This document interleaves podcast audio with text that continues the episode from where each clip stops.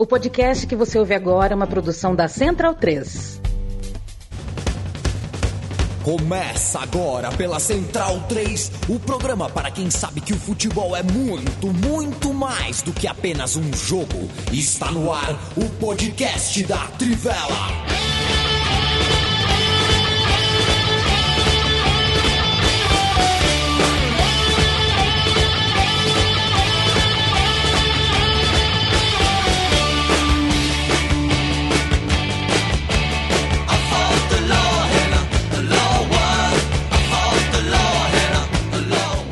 Bem-vindo, bem-vindo, amigo e amiga da Trivela e da Central 3. Eu me chamo Leandro a mim. Feliz junho! Hoje é dia 1 de junho para quem está ao vivo e para quem está gravado. É dia 1 dia 2 dia 3 Começando junho, falando de bola, eu estou ao lado de Bruno Bonsante, Matias Pinto, Felipe Lobo, Leandro Stan. É claro que eu estou inconformado com você, porque poderia ser agora mesmo, hein?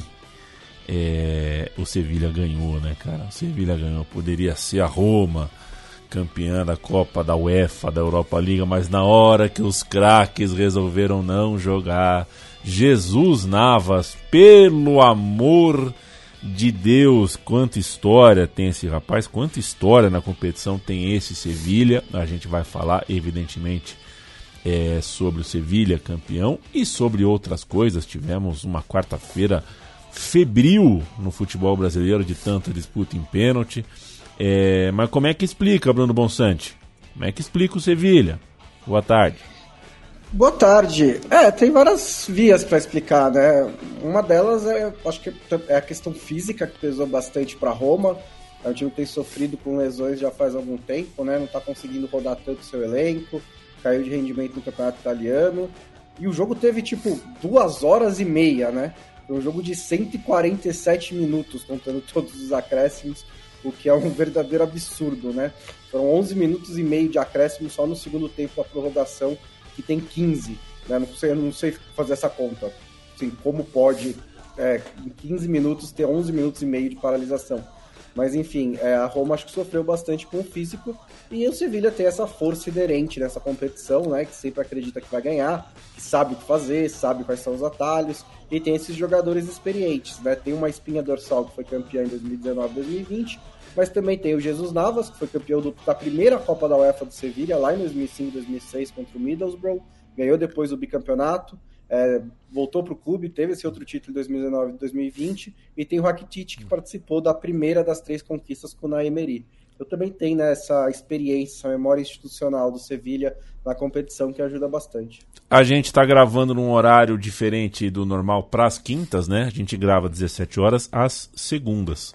Mas a gente hoje tem Fla-Flu, tem um mata-mata bem importante e quando a gente sabe que, que a gente vai competir com algum jogo que vai chamar, uh, né, que vai paralisar, entre aspas, o país, é, aí a gente prefere fazer num outro horário, até porque a redação da Trivela precisa assistir o jogo para escrever, para fazer a nota e tudo mais. É, não existe opinião de futebol, é, pelo menos não deveria existir, né? Opinião no futebol de, das, de pessoas que não param para assistir os jogos. Né? Então a gente tem que parar para ver os jogos, senão a gente dá meia opinião aqui, não dá opinião é, completa. Leandro Stein, papel decisivo de Bono, goleiraço, fez pelo menos duas putas defesas. É, o Bonsante já explicou um pouquinho de como explicar esse Sevilha, mas se explica pelo gol também? Se explica, se explica porque a quantidade de defesas que ele fez é, na final, né? Assim, já tinha feito uma muito boa no primeiro tempo no chute do Spinazzola, embora, enfim, não não tenha sido a melhor batida do Spinazzola. Depois, no segundo tempo, fez duas defesas gigantescas, uma que nem o árbitro viu. E depois, nos pênaltis, né? Principalmente o pênalti que ele pegou do Ibanes, assim, foi um absurdo. Foi uma defesa de verdade, assim, o que, que ele fez. Coroa uma temporada muito especial para ele depois da Copa do Mundo que fez e que, curiosamente, ele deixou de ser titular do, do Sevilha, titular absoluto, né? Porque o Mendilibar chegou e tinha trabalhado por muito tempo com o Dimitrovic no Eibar, e aí resolveu colocar o Dimitrovic como titular em La Liga, o que fez efeito, porque o Dimitrovic tem sido um dos pilares nessa recuperação do Sevilha e deixou o Bono para jogar as Copas. E aí nas Copas o Bono, que é um goleiro de jogos grandes, que como já provou outras vezes na carreira, como na própria Liga Europa em 19-20, né, quando ele chegou a fazer defesas fundamentais, pegou pênalti nos mata-matas e tudo isso, nessa decisão correspondeu muito bem e, enfim, se prova mais uma vez como um goleiro de muita estrela, muita capacidade em jogos grandes. Tudo bem, Matias Pinto. É... Muito quente né, o ambiente na Hungria, na, na, nas arquibancadas. Foi um jogo de, de um encontro de duas torcidas que estavam cada um com pela, pelo seu, pela sua razão, né? Uma torcida mais angustiada do que a outra, a torcida italiana mais angustiada pelo título. É, bonita festa também fora do campo, invasão de campo na vitória do, do, do Sevilha. É, tudo bem contigo? Tudo, e até, mas você falou de, da angústia, né? De, depois do gol do Dybala, é, ali o bloco branco, né, que estava à esquerda da televisão, deu uma murchada, né? Só volta depois quando o Sevilha empata, mas naquele momento ali, é, pessoal do Sevilha, eu acho que é, sentiu o baque, né? Até porque do outro lado você está enfrentando uma equipe comandada pelo José Mourinho, né? E que dificultou muito, né, a criação das jogadas, é, fechou bem as linhas ali atrás. Eu senti o Sevilha um pouco penso pela direita, né? Justamente, eu acho que é, por conta do Navas, né? Esse emblema do clube, mas as jogadas estavam muito concentradas pela direita, né? Enfim, é, então teve um pouco de dificuldade, mas é, curiosamente o gol sai justamente também pela direita, né? Numa bola alçada pelo próprio Jesus Navas é, e que o Mancini acaba colocando contra as suas próprias redes e daí o jogo ficou bem amarrado, né? É, mas foi uma final bastante emocionante, assim, com a prorrogação, depois as penalidades e a estrela do Montiel, né, que é, acaba errando a, a, penalidade que poderia dar o título, mas o lance volta e ele faz o gol é, pouco mais de cinco meses depois que ele conquistou a Copa do Mundo na, da mesma maneira pela Argentina, né? Um, um elenco do Sevilha bastante argentino também, né? Com é, vários que participaram da conquista mundialista. Felipe Lobo, muito boa tarde. É, o campeão Sevilha tem um técnico que, nossa, no começo dos anos 90 tinha conseguido uma taça, né? Conseguido ser campeão, mas um treinador que não tem a carreira, por exemplo, de um José Mourinho, né? O Mendilibar não é propriamente um treinador é, com carreira realmente é, vitoriosa. Agora é, né? Agora conseguiu. Esperou muitos, foram mais de duas décadas aí de, de trabalho duro para conseguir um título desse tamanho, um cara bem interessante, né? É, é bom lembrar, né? A gente está no Brasil aqui, o São Paulo é um pouco campeão, né? O São Paulo treinou o Sevilha uh, em parte dessa campanha, por exemplo, é, mas acabou que no fim da, da, da brincadeira quem estava no comando é o Mendilibar e venceu o José Mourinho que encarnou muito bem o espírito do torcedor da, da Roma e chorou junto com, com chorou, chorou junto a derrota. Foi um confronto interessante entre técnicos também, né? Boa tarde.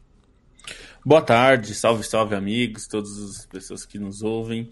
É, é, um, é, um, é um caso curioso mesmo, né? E tem a ver com, com a confiança que o clube tem é, nessa competição, né? O Sevilha na, na Liga Europa é o. Ele se sente o Real Madrid na Champions, né? É uma, é uma confiança que tudo vai funcionar. E, é, e, e o Mendilibar, assim, ele é, é, é, conhecido por, por fazer trabalhos mais salvando os times do rebaixamento, que era exatamente o que o Sevilha precisava, né? O Sevilha estava ameaçado até é, é, o final do primeiro turno, estava ameaçado é, de rebaixamento. É, então a, a, a, chegada do técnico que é acostumado a esse tipo de situação fazia sentido. É, e aí acaba acontecendo isso. É, foi uma temporada é, ruim do Sevilha, é, se a gente pensar em desempenho, mas que acaba com um título importante. Né? Então, no fim, a temporada vai ser lembrada é, como algo muito ainda bom, né? Mesmo que no, no para quem acompanhou a temporada viu que o Sevilha brigou contra o rebaixamento, ficou longe de uma vaga na Champions League, que tem sido o objetivo do clube nos últimos anos, acaba conseguindo por causa dessa, dessa desse título, né? E é, mostra um pouco essa, essa mística. O Mendilibar era um técnico só tinha um título de segunda divisão, né? Então, é um técnico que não tinha mesmo esse histórico e criou um, um certo problema, viu, Yamin? Porque o Sevilha não pretendia ficar com ele, não pretendia renovar o contrato dele. É, se falava muito do Iraola assumir, o Iraola que fez um bom trabalho no Raio Valecano. Ele era o nome mais cotado para assumir o Sevilha para a próxima temporada. Só que é, como é que você tira o cara que conquistou o título, né? Virou um certo problema é, até porque os jogadores publicamente defenderam a permanência dele, né? Que já torna a situação da diretoria um pouco mais difícil também, né? O próprio Jesus Navas é, disse que ficaria muito puto, né? Se ele não ficasse e tal. Enfim, que ele entendeu, tirou o melhor de jogadores, é muito querido pelos jogadores. Então é, é uma situação que fica difícil, né? Porque a diretoria agora fica numa, é, numa saia justa, porque ela não parece acreditar tanto no trabalho do, do Mendilibar a longo prazo. Mas se você faz a troca, é, você corre o risco de os jogadores é, ficarem insatisfeitos e já chegarem com uma certa má vontade com um novo treinador. É, então é, é uma situação delicada. não sei se tem uma solução simples, não. Acho que vai acabar acontecendo é a permanência dele. É, mas é uma situação que a gente é, percebe. Assim, isso acontece, né? Assim, se a gente pensar o que aconteceu com o Flamengo, foi um pouco isso, né?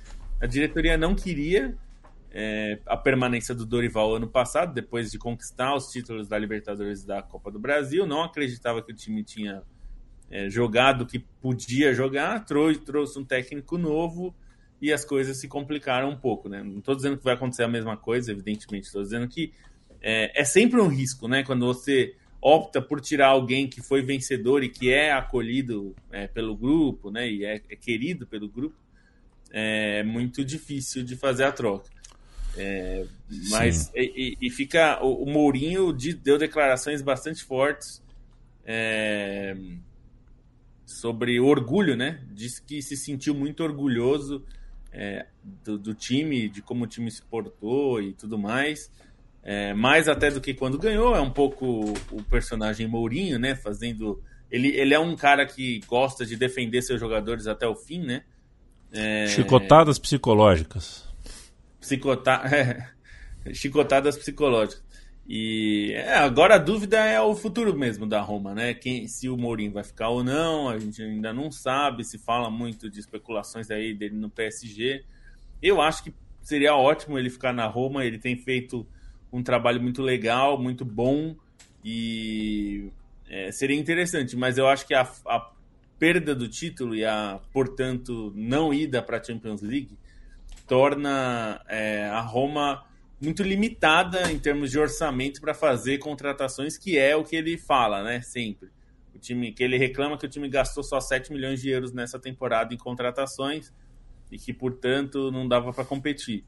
É, acho difícil que ele goste da ideia de, de novo, ter um ano sem contratações ou com contratações bastante modestas para trabalhar, né? O Bala chegou porque estava sem contrato, né? Foi e, então isso é meio uma falácia, né? Porque eles fizeram contratações importantes de jogadores sem contratos também, né? É. O Hinaldo chegou por empréstimo, isso foi azar porque ele se machucou e não conseguiu é, bater o nível físico. O Matite também, né? Chegou nessa temporada no fim do contrato.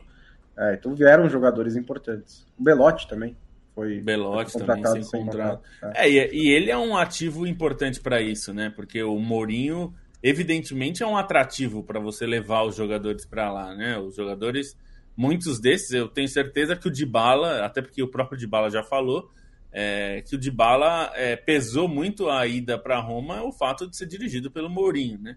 É, acho que isso é um fator é, importante e é, ele poderia continuar fazendo isso, né? A Roma é um time atrativo é, e com o Mourinho é mais atrativo, né? É, poderia ser interessante, mas veremos qual vai ser o resultado. Eu só sei que todo mundo que vai para a Liga Europa na próxima temporada vai torcer para o Sevilha ficar em quarto ou ir para as oitavas de final da, da, Champions League, né? Porque se o Sevilha cai para a Liga Europa é um perigo.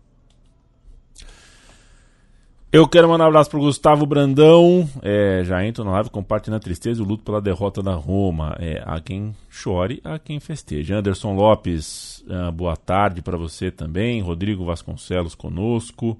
Anderson Lopes, palpites para os próximos passos de Messi e Neymar. É, podemos falar disso mais tarde, mas na KTO acho que vai pintar a escolha aí. Sabe quem ganhou dinheiro com isso recentemente? O Paulo Júnior, nosso parceiro. Ele cravou um mês antes que o Cristiano Ronaldo ia para a Arábia Saudita. Levou uma moeda na KTO. Gustavo Laurente Pereira teve que parar de trabalhar. Ele que está na Costa Rica. Tem que parar de trabalhar para ouvir o podcast da Trivela. Veja você. Quero mandar um abraço para o Walter Guimarães. É, Geraldo ou Manfrini? Geraldo. Juliano Máximo, salve você também. Joey e as Baratas, hein? As pessoas são criativas, né? Filmão, hein? Joey e as Baratas. Boa tarde para você também. Paulo, grande Eduardo Stalin, Bigode, o Bruno, Marcelo Vieira, Renato Menezes, Eric Matos, todo mundo conosco aqui. Algo mais a falar? É, sobre Europa League, o, Bruno Bonsante? Eu não sei se a gente já falou o suficiente do tamanho do Jesus Navas, do Rakitic, se a gente tem ainda algum outro ângulo, algum outro lugar uh, de visão para falar dessa grande conquista do Sevilha. É, eu acho que a, a, esses dois jogadores foram muito importantes na vitória do Sevilha. Eu acho que o jogo em si, porque eu acho que o jogo em si foi um jogo bastante equilibrado, né? Acho que o Sevilha foi melhor no geral, acho que não foi tão melhor assim quanto é, em, em outros momentos, por exemplo, em que o Mourinho estacionou o ônibus, né? O Mourinho adotou uma postura mais defensiva, é, a Roma, mas a, eu, eu, não vi a Roma abdicando de atacar como em outros jogos, como por exemplo contra o Bayern Leverkusen no, na volta na Bahia Arena, a Roma abdicou de atacar. Acho que nesse jogo, principalmente depois do empate, a Roma tentou. É que ele não tinha muitos é, caminhos para isso, né? Principalmente depois da saída do Dybala, que também é uma história interessante desse jogo, né? O Mourinho tinha dito que ele podia jogar meia hora antes, tá? entre 20 minutos e 30 minutos. Ele acabou sendo titular e jogou 65, mas ele claramente não tinha condições de jogar 65 porque ele desapareceu do jogo, ele participou pouco, embora tenha feito a jogada para aquele lance do Spinazzola e tenha feito o gol. Então, durante o tempo que ele tinha de perna mesmo, ele conseguiu influenciar o jogo. É, e o Sevilha, depois né, do final do primeiro tempo até o fim, acho que dominou o jogo e foi muito em, em parte por causa da, do Rakitic no meio campo, né? Ele foi um dos jogadores que mais tocou na bola, que mais deu passes. É, o Jesus Navas pela direita é muito impressionante. É, ele deu 10 dos 40 cruzamentos do Sevilha. É, ele ficou em campo até os 5 minutos do primeiro tempo do, da prorrogação, o que é incrível para um jogador de 37 anos que está se, se, se que, que nos últimos anos, né, ele, ele sempre foi um jogador muito ofensivo pelo lado direito, ponta, meia direita. Ele tá virando, ele virou um lateral direito que consegue ser equilibrado, né, não sofre na defesa. Ele teve que lidar com o Spinazzola nesse jogo, que não é fácil. E acho que fez um bom trabalho, apesar da, da primeira chance. Mas são dois jogadores enormes na história do Sevilha que ficam é, marcados mais uma vez com esse título. E acho que no lado da Roma, é, fique o Mourinho ou não fique o Mourinho, eu acho que é, a Roma não pode depender do Mourinho para ter esses momentos, né? E acho que nos últimos anos isso tem acontecido. Desde 2017, 18, quando chegou naquela semifinal de Champions League, foi terceiro colocado na, na, na Série A, a Roma tá meio que num limbo que o Mourinho conseguiu retirá-la dele. É um time que vai pela quinta vez seguida não participar da Champions League e nessas nessa sequência, as únicas campanhas realmente relevantes na, em competições europeias, ou na mesmo na Copa Itália, foram com o Mourinho tirando uma semifinal de Liga Europa. Isso é pouco para um clube do tamanho da Roma, que beleza, se não dá para competir na Série A, e eu acho que isso até é discutível nesse momento, porque tá tudo muito embolado, né? entre os, os, sete melhores clubes da Itália ali, não tem um time exatamente dominante, o Napoli encaixou uma boa temporada agora, é, a, a, Inter antes, antes o Milan, mas está tendo uma variação ali, e mesmo nessa variação a Roma não consegue chegar perto do topo, mas precisa de boas campanhas nas Copas, e não estava conseguindo antes do Mourinho, conseguiu com o Mourinho, mas não pode depender. Eu acho que o grande legado que o Mourinho pode deixar nessa passagem dele, caso seja apenas de dois anos, é fazer o clube tomar gosto por essas campanhas para tentar persegui-las com um pouco mais de competência, né? Um pouco mais de urgência, mesmo com outros treinadores. Mas só um, um, um detalhe sobre o Rakitic, né? No lance do gol da Roma, é, não existe aquilo de ficar reclamando a falta e deixar o, o, o, lance seguir, né? Ali, ali podia ter dado muito ruim, né? Ainda mais hoje em dia, né? Com VAR, enfim. É, é, é, o tipo de lance que tem que ir até o fim e eu, eu a, até pode discutir se foi falta ou não. Eu não achei a carga a, a esse ponto, mas é, tem que seguir no lance, né? É, aí mais um ponto também que, que, eu gostaria de salientar que como o Sevilha, apesar de todos os elogios, é, enfim, pela conquista, também merece alguns questionamentos, né? Porque o planejamento dessa temporada foi muito ruim. Assim, o time teve problemas no mercado de transferências, fez apostas em jogadores é, que não deram certo, a situação do Lopetegui ficou muito difícil e até Sim, foi conveniente pro Sevilha, porque o trabalho já estava desgastado.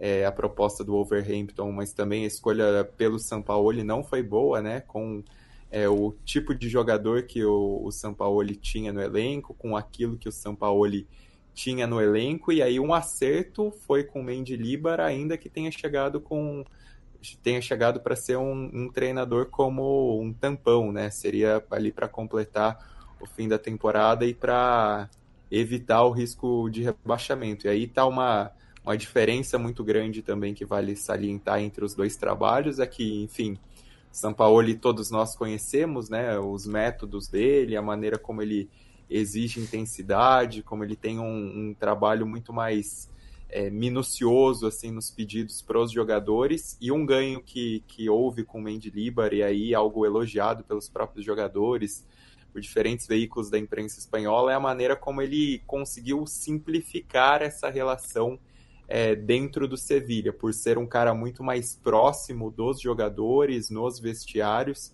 e também pelo tipo de demanda que ele trouxe para o elenco. Né? Ele preferiu muito mais fazer um trabalho simples, de bola e campo, de trabalho nos treinamentos, do que investir muito em análises de vídeo, em questões estatísticas, o que também é válido, né? Dentro do contexto do Sevilha, isso foi importante para que o time voltasse a encontrar, é, enfim, essa, essa linha de trabalho, essa recuperação e essa simplificação que ele trouxe ajudou bastante, ainda que o Mendilibar tenha sua sofisticação dentro de campo, né? O, o Eibar que, se consegui, que conseguiu se manter por seis temporadas consecutivas na primeira divisão, né? É, caiu na sétima e em cinco dessas permanências tinha ele como treinador.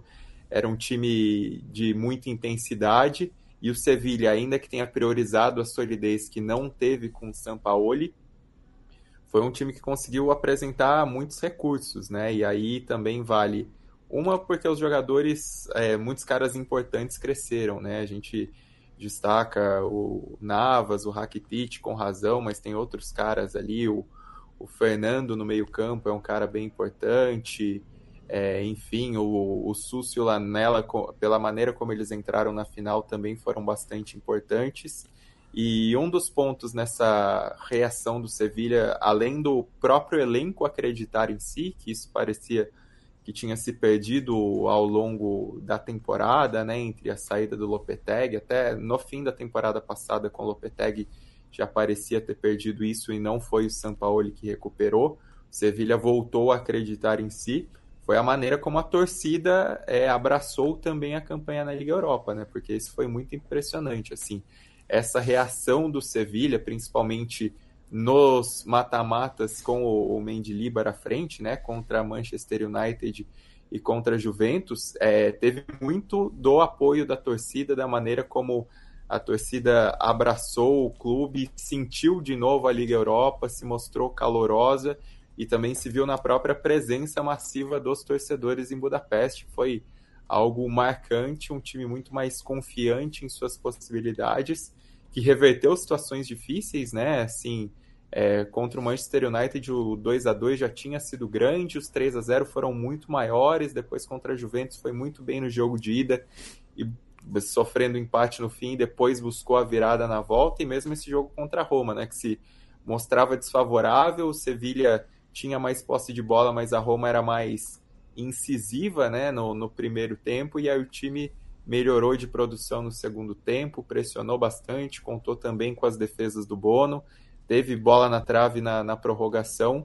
Isso vai muito de um time que se engrandeceu, né? Foi muito mais é, no mental em si, a parte mental tem, tem, tem muita força nisso, além da, da recuperação técnica dos jogadores e também da organização tática, que não era tão boa em outros momentos da temporada. E isso são méritos do Sevilha, mas isso não se nega que o time indo para Champions e de novo com um elenco que, por mais que o Mourinho tenha elogiado, para mim o elenco do Sevilha ainda tem vários buracos. É claramente um time que, para voltar a ser tão constante é, em La Liga e na Champions como foi nos últimos anos, né? Até pensando na sequência de classificações para Champions que o Lopetegui conseguiu, é um time que vai precisar se mexer muito no mercado. E aí, pelo menos, vai ter o dinheiro dessa volta à fase de grupos da Champions, que vai ser importante para o Monte é, pensar um pouquinho mais e não achar que ele é um mago que tudo sai naturalmente, porque dessa vez é, ficou bem claro que o, o Monte não foi bem no, no planejamento de Sevilha. Perfeito. É, eu quero mandar um abraço para o Leonardo Neco, que é, ouviu a entrevista com o Trajano, o Monolito, né? Eu falei com o Trajano. Obrigado, viu, Leonardo? Douglas Santiago, uh, nem Mourinho parou a mística. É, quantas dessas, dessas sete taças do Sevilha, é, vocês lembram de cabeça aí quantas Supercopas ganhou? Uma. Uma. Ou seja. Uma contra o Barcelona em 2006, só a primeira. Ou seja, o negócio é a Europa League mesmo, né? Nem a Supercopa uh, passa pelo. pelo Mas aí também é uma aberração estatística, né? É uma aberração Sete estatística. É. é uma aberração estatística, sem dúvida nenhuma. É, e outro detalhe, né, Matias, de arquibancada, quem assistiu a partida e, e estranhou uma bandeira, bandeiras verde e branca é, na torcida do Sevilha. Né? É a bandeira da Andalucia, né? Exatamente. É, o, o, o, Real Betis tem essas cores por conta né, da bandeira regional, mas eles muitas vezes até inserem né, o escudo do Sevilha é, para marcar presença, porque ao, centro é, são é, faixas né, horizontais verde, branca, verde, com uma estrela vermelha ao centro. Quero falar de KTO com o senhor e com a senhora. KTO.com é o endereço. Trivela é o cupom. Se você for fazer o seu primeiro depósito, você ganha 20% de free bet. Na KTO você tem é, é, um suporte em português 24 horas à sua disposição. Você tem modalidades distintas, não só todos os esportes ali, mas você tem as KTOs, que é uma modalidade criativa de aposta. Você tem a malandrinha, que é uma espécie de bolão muito autoral ali também da KTO. E a KTO está sempre ao lado da comunicação independente. É o caso aqui, KTO parceira já de longa data da Trivela e da Central 3. Então, se vai fazer aposta esportiva, a gente indica, a gente sugere, a gente uh, dá esse caminho. Faça na KTO.com, que as cotações lá é, são, são bacanas e eles são parceiros nossos. Sempre lembrando que a aposta deve ser feita sempre para se divertir, sempre fugindo e sempre negando uh, uh, cacuetes e reflexos que lembrem o do vício. Uh, perceba, se olhe, se analise, não se permita apostar uh, uh, por vício. É para se divertir. Toda quinta-feira, Bruno Bonsante e Felipe Lobo trazem três dicas cada um para você ganhar dinheiro você não vai ganhar no 100%. Eles não são também os bidu, né? Não são todos esses bidu todo, mas eles costumam uh, dar um, né? Eles dão uma vasculhada no site da KTO e trazem cotações que são bem interessantes. É contigo, Felipe Lobo Batista. Te peguei na hora do, do né? Você estava indisponível para falar, mas agora fala, Felipe Lobo. vamos lá. É, bom, o fim de semana acabou muito, assim, já acabou boa parte dos campeonatos, né? Então a gente eu vou pegar aqui as sobras. É, bom, Real Madrid, Atlético e Bilbao. Aqui, é, embora o jogo para o Real Madrid não valha nada, mas tem um potencial aí, tem um, um zoom, zoom, zoom da possível saída do Benzema e tal. Então acho que vai ter alguma mobilização as penhas, né, que são as torcidas organizadas, mais ou menos, né, não é exatamente a mesma coisa, mas estão é, preparando homenagens e tal. Então, vou aqui apostar que o Real Madrid vai ter alguma motivação para esse jogo, e a cotação está batendo 2,5, então é uma cotação bastante boa para a vitória do Real Madrid. É, outra do nessa disputa aí de campeonato espanhol, Villarreal e Atlético de Madrid. É, mas aqui porque o, Atlético de Madrid, é, enfim, tem quer terminar bem e, e tem a, a, busca ainda, é, enfim, para terminar o máximo possível na frente. Não, não vai acabar à frente do Real Madrid, mas tem uma um viés de alta ali. Então, é, o Atlético de Madrid está pagando 2,57. É uma cotação boa. E uma que tem um jogo que vale tudo, que é Nantes e Angers, tá pagando 1,40 a vitória do Nantes. O Nantes está jogando em casa, o Nantes precisa ganhar, tá na briga ali, enfim, na parte de baixo. Então, é... vitória do Nantes está pagando 1,40, acho que vale aí, porque tem, tem condições. Então, acho que seriam essas três. Bom, eu foquei nesses confrontos entre times que ainda tem coisa para fazer e times que não tem mais nada para fazer. É, acho que é uma boa oportunidade. A Juventus, por exemplo, ainda precisa de uma vitória se quiser jogar a próxima Liga Europa, que é melhor do que jogar a Conference. É, pega a Udinese fora de casa, a Udinese está no meio da tabela sem ter para onde ir. Está pagando 2,05 para a vitória da Juventus. Acho que é uma boa cotação para a Juventus ganhar esse jogo. A Udinese é um bom time, mas, é, como eu disse, não tem mais nada para fazer no campeonato. É, também na Itália tem outra situação parecida que é Lazio e Empoli. O Empoli também já. É, e a Lazio ainda precisa de alguns pontos, de pontos para garantir o segundo lugar, né? A Lazio não é vice-campeã desde que foi campeã italiana, lá em 2000. Então é um resultado relevante para a Lazio, mesmo que a Lazio já esteja é, garantida na Champions League. E o Empoli não tem mais nada para fazer. Então acho que também a cotação de 2.05 para a Lazio vencer o Empoli é uma boa cotação. E na Espanha, o Vila Real e Atlético também, a, a vitória do Atlético de Madrid por, a 2,57. A odd é muito grande, o Atlético de Madrid ainda pode ser vice-campeão espanhol e o jogo realmente não vale absolutamente nada para o Vila Real, né? O Vila Real não pode ser sexto colocado e não pode ser quarto colocado, ele será quinto colocado. Então é um jogo que o Atlético de Madrid pode ganhar e a cotação está bem alta para que isso aconteça. KTO KTO.com, amigo e amiga. KTO.com é a nossa indicação. Toda quinta-feira a gente traz dicas e a KTO sempre parceira, sempre conosco. Um beijo, um abraço para todo o time da KTO. Para a gente fechar a Europa e dar um pulinho no Brasil, Leandro Stein, Galatasaray é campeão turco com um elenco cheio de jogador experiente. E na Conca Champions a gente tem o jogo de ida da final. O que aconteceu no jogo de ida da final da Conca Champions? aconteceu que os mexicanos ganharam, não que seja uma surpresa, né? Afinal é Leão e Los Angeles FC. Mas assim, foi um 2 a 1 muito mentiroso a favor pro Leão, porque o Leão foi amplamente superior, criou muito mais chances, é, teve mais volume de jogo, parou no goleiro do Los Angeles, do Los Angeles FC, chegou a fazer 3 a 0 nos acréscimos do segundo tempo, quando teve um gol anulado por uma falta bem marcada, e aí o Los Angeles FC já estava rezando para ter o apito final. E aí acha um gol do 2 a 1 do Buanga, já com os acréscimos estourados por conta da, da revisão da falta que anulou o gol dos adversários. Então foi um gol que caiu do céu para o Los Angeles FC, que vai jogar o segundo jogo em casa no próximo domingo. Então existe essa expectativa até de uma possibilidade de reviravolta, né? Ainda é um 2 a 1 ainda é um empate favorável ao Leão mas o Los Angeles FC é um time forte da MLS, né? Ontem até na transmissão o pessoal da ESPN estava discutindo se era o time mais forte da história da MLS depois de, da declaração do treinador do Philadelphia Union e, e dá para se colocar aí pelo menos entre os cinco melhores pelo elenco que tem, assim, pela força que tem exibido, dá para discutir um título de Conca Champions é, embasaria essa teoria, né? E sobre o Galatasaray... E só, só, um só, só, um complemento, é. Stein, que ele vem também né, de um, de um vice-campeonato da Conca Champions, né? Na, na, na, pandemia, né? Perdeu, inclusive, para o Tigres, né? Do, do Gignac, que fez a semifinal contra o León nessa edição da Conca Champions e é o atual campeão mexicano é, no, no último final de semana. Uhum. É, então, e, e o Leão, curiosamente, é um dos raríssimos times mexicanos que nunca ganhou a Conca Champions, né? Uhum.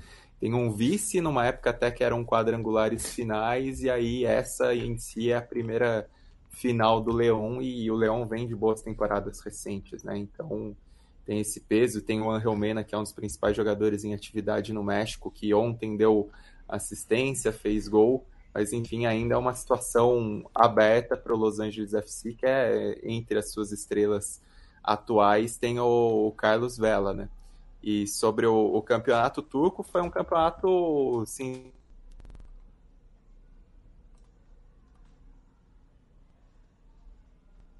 dos porque vale lembrar que a temporada passada o Galatasaray foi uma bagunça, né? Assim, terminou no 13º lugar, fez a pior campanha de sua história no campeonato turco, chegou a flertar com rebaixamento em algum momento, demitiu o Fatih Terim, que é um treinador histórico, depois contratou o Domenech Torrente, que não deu jeito, acabou sendo, até conseguiu evitar o descenso, mas foi demitido no final da temporada. O próprio presidente do clube, que tinha assumido meses antes, é, foi derrubado internamente, rolaram novas eleições é, internas, e aí nessa reformulação o Galatasaray acabou dispensando vários jogadores, é, vários medalhões, né, o Babel, o Arda Turan, enfim, procurou um novo treinador com o Okamburuk, que é, é um, um, como jogador ele foi ídolo do Galatasaray, era daquele Galatasaray da virada do século que conquistou a Copa da UEFA, era reserva na seleção turca de 2002 e como treinador vinha de bons trabalhos, chegou a ganhar uma Copa da Turquia com um clube pequeno do país, foi o, o campeão nacional à frente do Istambul Başakşehir e conseguiu um ótimo trabalho também com o mercado de transferências do Galatasaray, que ainda o clube ainda manteve alguns é, algumas estrelas de antes, né? E aí uma menção principal para o Muslera, que, que é o capitão do time, que apesar de ser um goleiro bem questionável, é um cara idolatrado do clube, é o capitão. Tinha o Gomis que ficou, tem o Aktur Koglu, que é um bom meia, assim, uma das principais revelações turcas é, dos últimos tempos ficou, mas o que chama atenção no Galatasaray foram os reforços, né? O clube trouxe aquelas baciadas, seis pacotão de apresentações, e aí muitos caras que acabaram correspondendo, né? O Icardi foi o artilheiro do campeonato, foi muito bem, o Mertens também teve ótima contribuição no título, no meio campo, o Sérgio Oliveira e o o Lucas Torreira formaram uma baita dupla de volantes e o Torreira, assim, até pelo estilo de jogo, essa coisa mais vibrante, mais raçuda, virou um, um ídolo imediato. Depois, na janela de, de janeiro, o clube trouxe o Zaniolo, tinha o Juan Mata é, como alternativa no banco e, e, assim, no meio de toda essa mistura desses tantos medalhões esse, desse investimento alto, né, muitas vezes até em salário do que propriamente na transferência, considerando que o Icardi veio emprestado, que o Mertens veio sem contrato, que o Mata veio sem contrato, o Galatasaray fez uma ótima campanha, né? Não começou tão bem, mas aí depois emendou uma sequência de 14 vitórias consecutivas que estabeleceu um novo recorde da história do campeonato turco. Essa sequência chegou até a enfiar um 3 a 0 no Fenerbahçe na casa do Fenerbahçe, um resultado muito contundente. O campeonato turco nessa temporada vale lembrar que teve uma paralisação de quase um mês por conta do terremoto, né? Assim, com até os clubes mesmo, mesmo é, mobilizados na, na, nos resgates, no, no, apoio às vítimas. Nessa retomada do campeonato turco, até o, Galatasaray deu um pouco mais de oscilada, chegou a sofrer alguns tropeços, como a derrota contra o Besiktas, mas ainda assim tinha construído uma vantagem muito grande e confirmou o título com uma rodada de antecedência. Né? Na verdade, teriam mais dois jogos, mas como dois times é, do campeonato acabaram desistindo por conta das consequências do terremoto, né? dois clubes da, da região mais afetada, o, Galatasaray já tinha garantido é, esses pontos por antecipação. E foi importante também esse título por antecipação, porque a, que vai ser de fato a última rodada, né? O último jogo do, o último jogo do Galatasaray no final de semana é exatamente o clássico com o Fenerbahçe que que tá na estava na perseguição, né? Então, o Galatasaray garantiu cinco pontos de vantagem antes do clássico que encerra a campanha e vai ter o, o Fenerbahçe como convidado ilustre no meio da, da, da comemoração é, no Nef Estádio, na, na, no estádio Nef, na casa do, do Galatasaray. Então, em meio a tudo que aconteceu, né, um, um ano muito intenso para o Galatasaray, ter essa reviravolta e ter tantas figurinhas carimbadas é interessante. A única coisa que vale destacar também é que o Galatasaray entra só na segunda fase é, classificatória da Champions, né, na segunda fase preliminar, porque a Turquia caiu muito no ranking nos últimos anos. É só o vigésimo país no ranking de clubes da UEFA. Então, tanto que, que Fenerbahçe e, Besiktas vão acabar indo para a Conference League, o país perdeu muita, é, muito destaque nas competições europeias. Então, se o Galatasaray quiser ir para a fase de grupos da Champions com todos esses medalhões, vai ter uma caminhada bem longa aí, começando a partir da segunda fase preliminar. Perfeito. Matias Pinto, o negócio é o seguinte: Copa do Brasil teve um. A porra daquele sapo que todo mundo fica colocando, eu acho um saco. Sei de onde tirar esse sapo aí. Eu gosto, eu gosto. É, você gosta dessas palhaçadas. Né? Mas teve bastante coisa, né? Eu acho que é, o tamanho da atuação do Corinthians merece destaque, o tamanho da sei lá, da aparente indiferença com, com a bola, assim. O Atlético Mineiro fez um jogo muito estranho. É, o Botafogo tomou um choque de, diante da sua torcida. O Internacional é, entrou em ainda mais conflito com as suas ideias de jogo, seu treinador, enfim. Queria um, seu, um destaque seu para essa quarta-feira. É, o, o, o, jogo menos surpreendente foi é, Fortaleza e Palmeiras, né? A, a, distância era muito grande, mas todos os outros estavam bem em aberto, né? Não à toa, dos cinco, quatro foram para as penalidades e no, no único que não foi para as penalidades, que foi Cruzeiro e Grêmio, é, a gente teve um, um, domínio muito grande do Cruzeiro, mas que não soube concluir em gols e acabou dando é, o gol para o Grêmio, né? Uma saída de bola ruim que cai no pé do Soares, que dá uma assistência açucarada para o Vila Sante, que faz o gol da vitória do Grêmio no confronto dos maiores campeões da competição. Né? O Grêmio que agora corre atrás do prejuízo, né? já que o Cruzeiro passou ele em 2018, porque é, é, um dado curioso, né? sempre que o Grêmio ganhava uma, vinha lá o Cruzeiro ganhava outra depois e assim foi é, sucessivamente. Né? É, enfim, o Corinthians teve uma atuação muito boa, né? É, já vem do domingo, né, com a volta do Renato Augusto, que eu acho que é o jogador que traz maior impacto para um clube brasileiro na atualidade, né? O Corinthians é outro jogando com ele, né? Falou-se muito do Luxemburgo, né? Que era o, era o, o, o, limite, né? Que o Luxemburgo tinha posto, né? Para o time reagir, enfim. Mas eu acho que é, tá muito na conta do Renato Augusto, que tem uma visão de jogo impressionante, né? O, a assistência que ele dá para o gol do, do Bidu é, o campo de visão dele é, e, e a, a, forma como ele é, tira o peso da, da bola, né? E ela vem na medida, né? Só pro, pro lateral empurrar com o peito, enfim, um gol impressionante, assim como o do Roger Guedes também, uma jogada muito é, viva né, do, do atacante também, é, do lateral novamente, foi importante ali na reposição da bola, mas o, o Roger Guedes tem muito repertório, né, e isso ficou provado nesse gol. E nos pênaltis, novamente, né, o Corinthians que tem passado por diversas disputas de pênalti nesse ano. É, o Cássio, mais uma vez, foi um dos protagonistas, né? E o Atlético acho que sentiu muito, né? Um time ainda é, acho que mais em, em formação do que o do Corinthians, que com boa parte desse elenco chegou ano passado na final da competição, não foi páreo para o Flamengo, mas é, mostrou é, bons momentos durante a competição, principalmente na semifinal contra o Fluminense. O Inter é, tem o América Mineiro como uma toca, né? É, foi vice-campeão da Série B em 2017 para a equipe mineira, já foi eliminado da Copa do Brasil também pelo Coelho. E mais uma vez, né, abre o 3 a 0 que seria o suficiente no primeiro tempo. O América vai lá, faz o gol que leva para a disputa nos pênaltis.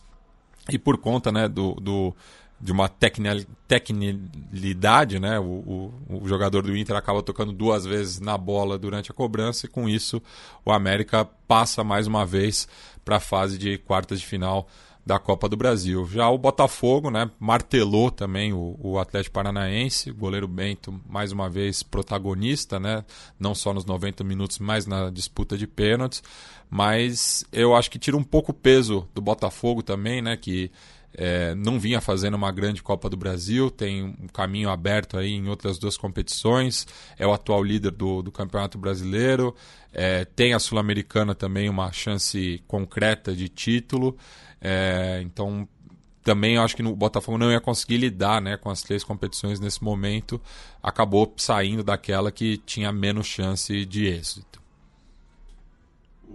o Botafogo que já tinha vivido com, na, na, fase anterior né, ali contra o Sergipe, né, já tinha escapado de ser eliminado é, por muito pouco.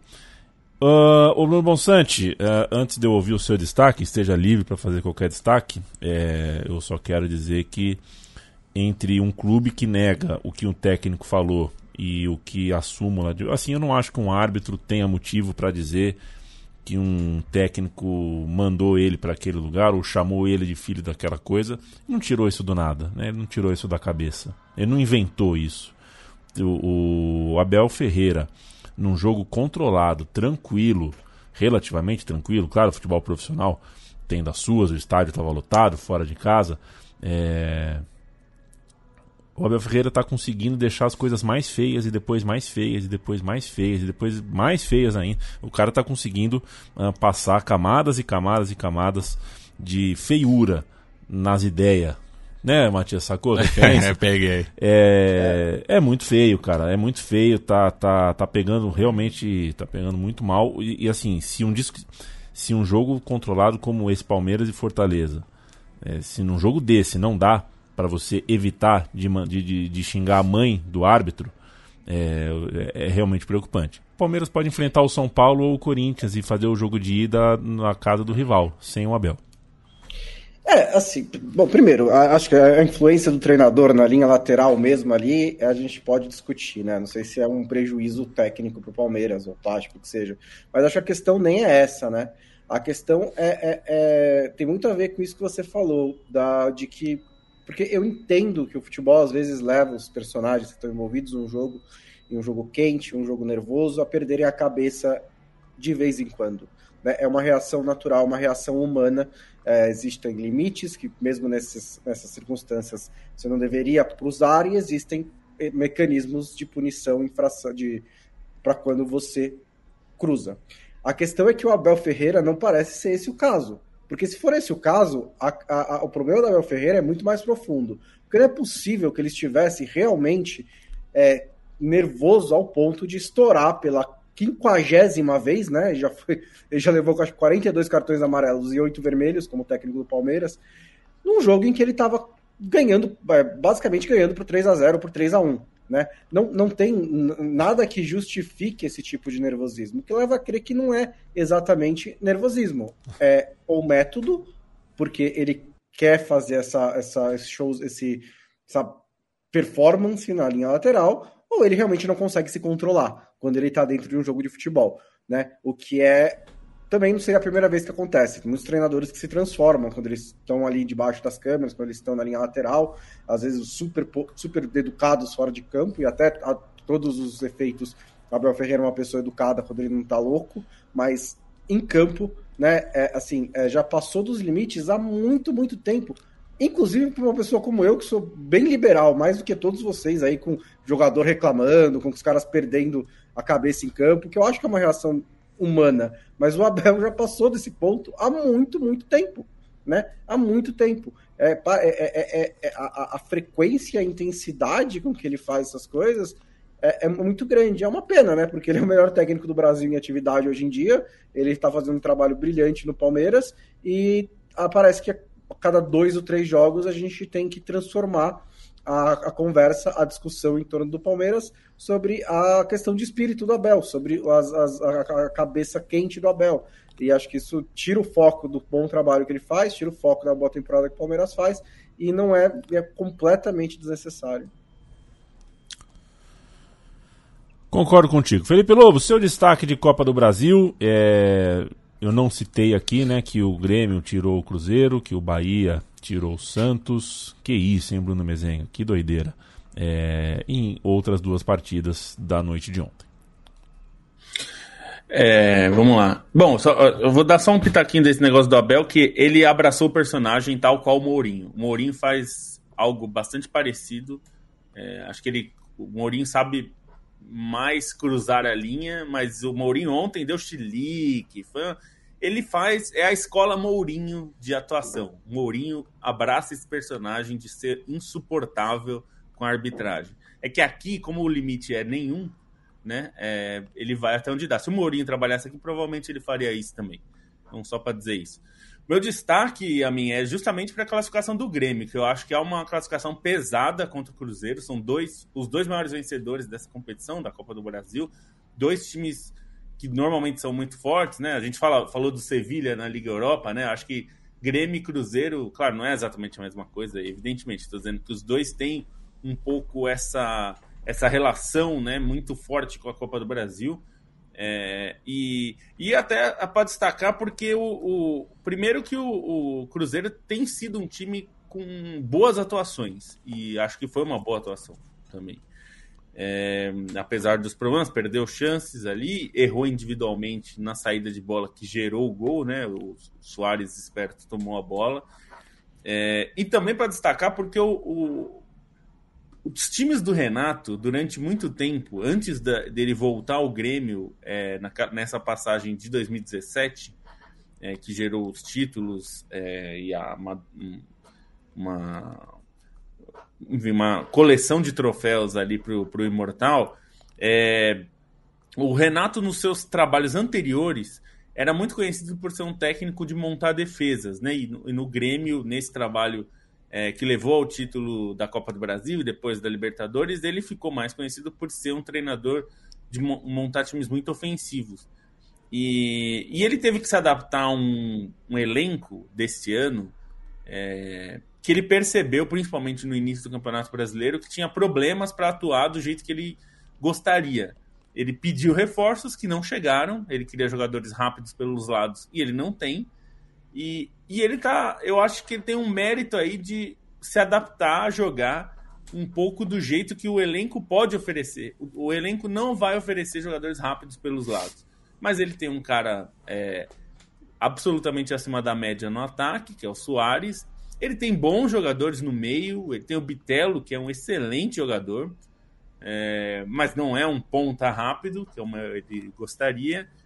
É, e eu acho que ele se adaptou, montou um time mais defensivo do que ele estava acostumado a fazer no Grêmio, é, que tem bons jogadores defensivos ali, tem um sistema de marcação é, bom e, e, que sabe jogar nesse erro do adversário, na transição. Não é um time que só se defende, mas é um time que sabe se defender bem. E nesses jogos contra o Cruzeiro foi um pouco isso. Acho que até na média o Cruzeiro é, teve mais chances aí durante os dois jogos do que o Grêmio mas o Grêmio se mostrou bastante é, seguro, né? E eu acho que isso é um mérito do treinador, você entender o elenco que você tem, conseguir armar para isso. É mais sofrido esse jeito de jogar agora do que era os anteriores mais, é, mais ofensivos. O time sofre muito mais.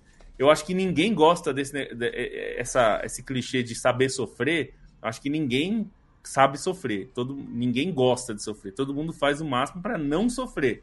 Então ninguém sabe sofrer. Você sofre por não por opção, né?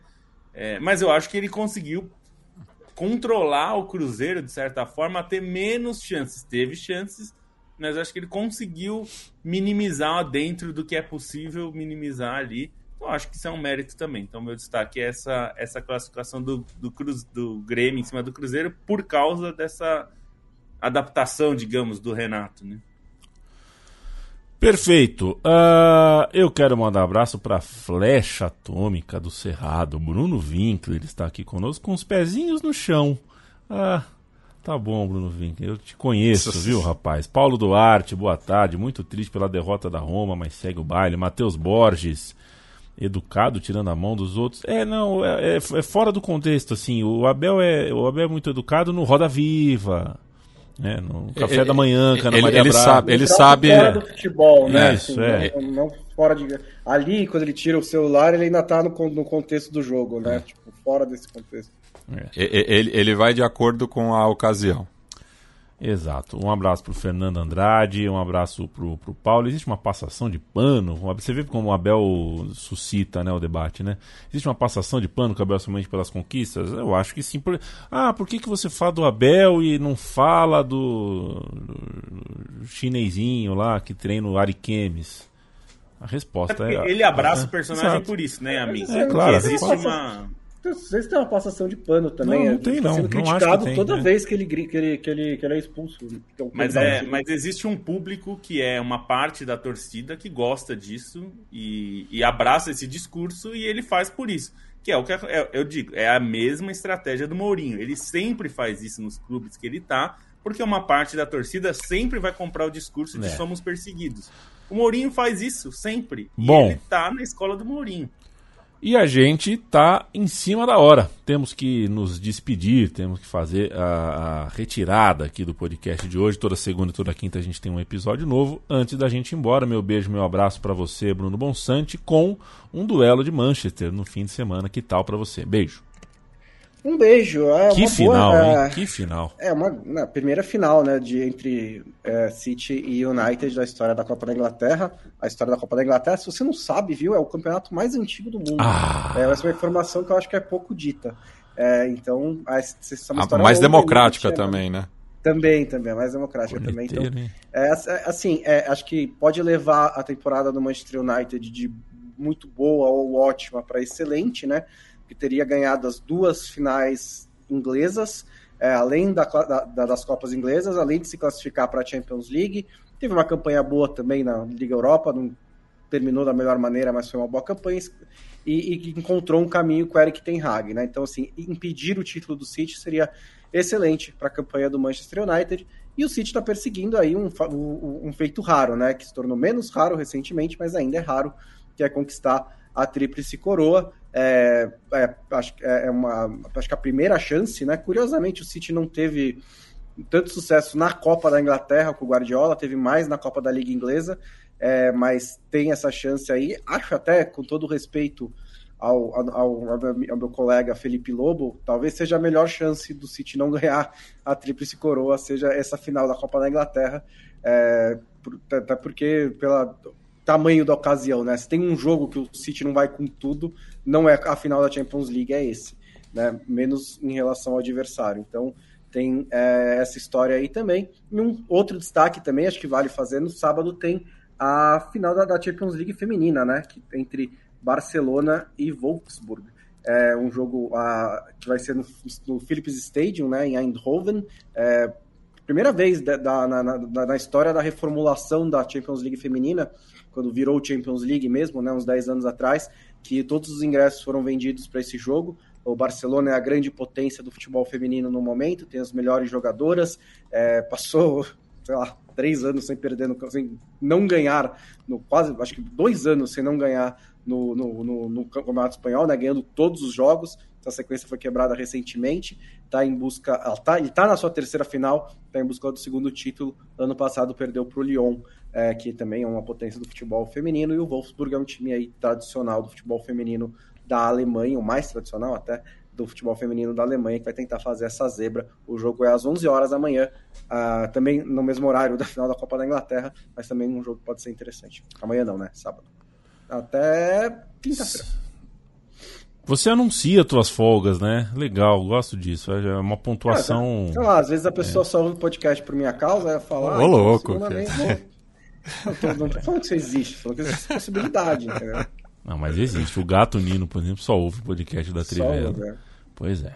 Beijo pra você, Bruno Monsanto. Leandro Stein, beijo. É, aquilo que a gente conversou antes de entrar no ar foi por água abaixo. viu? 25 minutos, Equador 0, Coreia do Sul 2. O Mundial Sub-20 não será é, uma Copa América. De toda forma, é, o futebol europeu sai um pouquinho fragilizado, né? Tem a Itália e Israel aí ah, vivos ainda, mas eh, qualidade de futebol faltou para quase todo mundo. O Brasil tem uma chance boa de ser campeão do mundo, apesar de se esforçar muito para não jogar o Mundial, para não ganhar o Mundial. Beijo para você.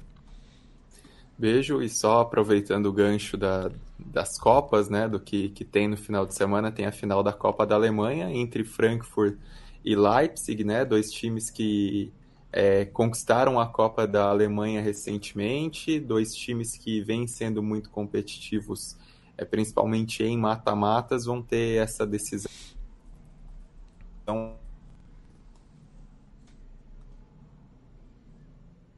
Até atípica no estádio consecutivos diferentes de Bayern e Dortmund não aconteciam na Copa da Alemanha desde o início do século, quando o Schalke foi bicampeão. Agora vão ter duas edições. O Leipzig é o favorito, né? Fez uma temporada mais consistente, tem um elenco melhor, mas o Frankfurt é um time é, copeiro, como provou na própria Liga Europa na temporada passada, tenta é, conquistar essa, quebrar essa sequência, e para o Frankfurt até vale um pouquinho mais pensando em Copas Europeias porque aí se conquistar a Copa da Alemanha, vai para a Liga Europa, se perder, é, acaba jogando a Conference League, né?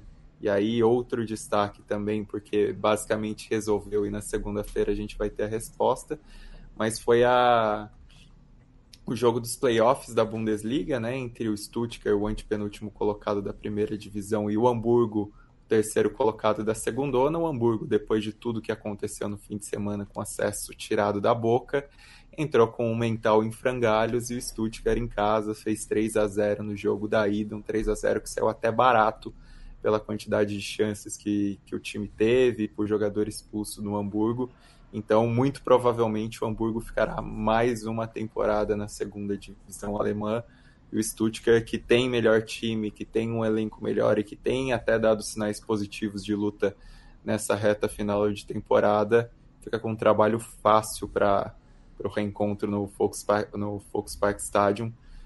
Perder por dois gols de diferença já é o suficiente para o Stuttgart manter esse status é, na primeira divisão alemã. Valeu, gente. Até segunda. Beijo, Felipe Lobo. É, um beijo e só para é, falar que até um, um, um, ouvinte nosso, que é o Edu Starling, até falou sobre a questão de Libra, Liga e a, a Forte Futebol. É, a gente parece que está chegando no momento de resolução, é, não nas, nas, do melhor jeito possível, é, já que parece que não tem acordo, os dois grupos parecem que resolveram atacar com as armas que tem, e agora né, já tem a Libra conseguiu uma cartada aí de ter é, fechado um acordo com parcial, né? Ou seja, se não, não precisa ter os 40 clubes de primeira, né, segundo, primeira e segunda divisão. Se tiver 18, já vai conseguir fechar por um valor alto. É uma cartada para tentar fazer clubes do forte futebol mudarem de lado. É, tudo indica que, e até pela matéria que o Rodrigo Capello publicou no GE. Globo, é, os dirigentes já estão meio de saco cheio dessa negócio, então meio que estão apostando que essa, essa cartada do fundo árabe vai, do fundo é, dos Emirados Árabes vai, é, enfim, vai ser, a, vai ser definitivo para chegar a, um, a uma liga e desmobilizar o Forte Futebol de vez. É, eu não. Isso, até alguém perguntou aqui se Libra ou Forte Futebol tal. Acho que os dois têm pontos relevantes. É, não, não é time de futebol para torcer por um ou por outro. É, o ideal seria ter conversas e, e, a questão, muita gente acha que a questão é mais financeira, né, de disputas financeiras, e não é. A disputa, se fosse financeira, já estava. Os dois lados já disseram que a questão financeira está mais perto de, uma, de, uma, de um acordo do que qualquer coisa. A questão, como acontece muito em dirigentes de futebol no mundo inteiro, é poder, é quem manda mais. E pode ter certeza que no momento que a liga sair do papel, essa disputa vai ser não mais com outra, outro grupo, mas internamente também, como a gente já está vendo entre Leila Pereira do Palmeiras e Rodolfo Landim do Flamengo. Isso vai aumentar no momento que a liga sair. Vai ser uma disputa constante, porque é assim que funciona quase sempre, ainda mais por aqui. Até segunda-feira. Um beijo para você também, Matias Pinto. Um beijo e até segunda-feira. Se Deus quiser, ele há de querer, apoia.se barra central3, trivela.com.br, a loja da Trivela funciona em capred.com.br barra Trivela e a newsletter em trivela.substack.com. Uh, a gente tem o maior prazer de contar com a sua companhia toda segunda e toda quinta e também no dia a dia em nossas plataformas oficiais. Beijo, beijo, beijo, beijo. Tchau, tchau.